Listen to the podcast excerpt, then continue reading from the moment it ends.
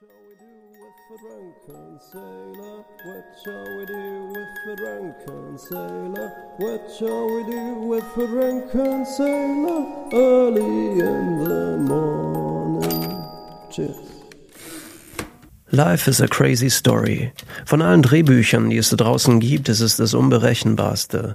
Wir haben keinen blassen Schimmer, wer es schreibt, wie es begann und wie es enden wird. Aber holy guacamole, ein Teil davon zu sein, von dieser verrückten Besetzung, diesem wirren Haufen an Eindrücken und Erlebnissen, hat etwas Beruhigendes und das, obwohl in den einzelnen Handlungen derart viel Chaos innewohnt. Vielleicht ist es Chaos Gott und wie der Staub, der durch die Wohnung wirbelt. Wie auch immer.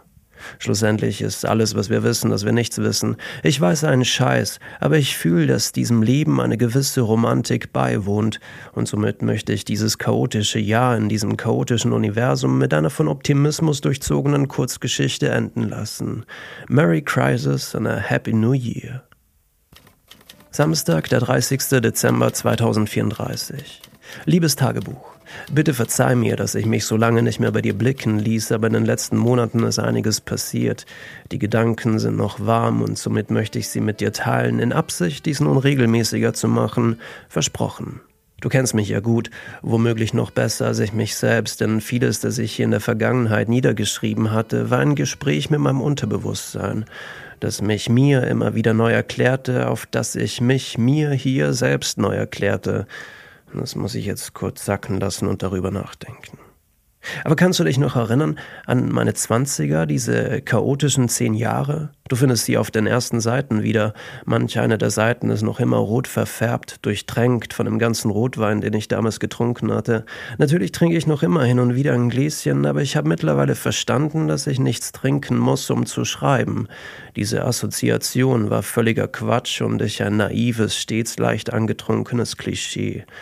Auch das hatte ich dann irgendwann verstanden. Aber weißt du noch, wie es mich und die anderen aus meiner Generation damals zerrissen hatte?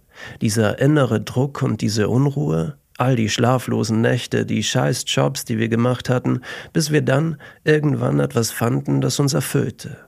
Wir hatten uns verglichen, uns duelliert, bis wir verstanden hatten, dass jeder von uns sein eigenes Tempo hat seinen eigenen Lebensweg, der nur sehr selten geradlinig verläuft und uns meist durch Sümpfe, Lava, Gebirgsketten oder durch mit Scherben überzogene Straßen führte. Doch statt Blasen an den Füßen hatten wir einen brummenden Kopf und eine leere Geldbörse, und doch hatten wir es geschafft. Fucking Corona, die kommenden Wirtschaftskrisen. Wir sahen dabei zu, wie das letzte Kohlekraftwerk vom Netz ging und mächtige Konzerne enteignet wurden.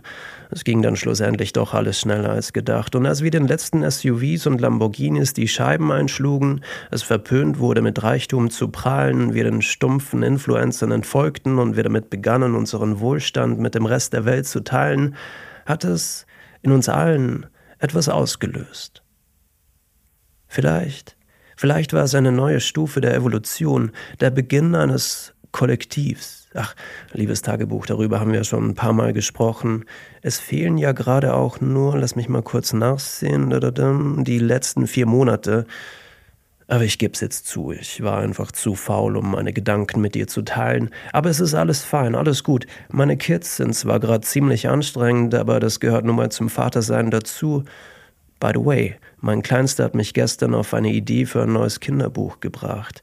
Äh, das schreibe ich mir jetzt auch gleich ein paar Ideen zu auf. Und schau, auch wenn sich diese Welt stark verändert hat, sie nicht wiederzuerkennen ist äh, und uns manchmal auch Angst macht, noch immer geht nichts über ein paar gute Geschichten, die uns zum Träumen bringen. Das beruhigt mich irgendwie. Bis nächste Woche. Versprochen.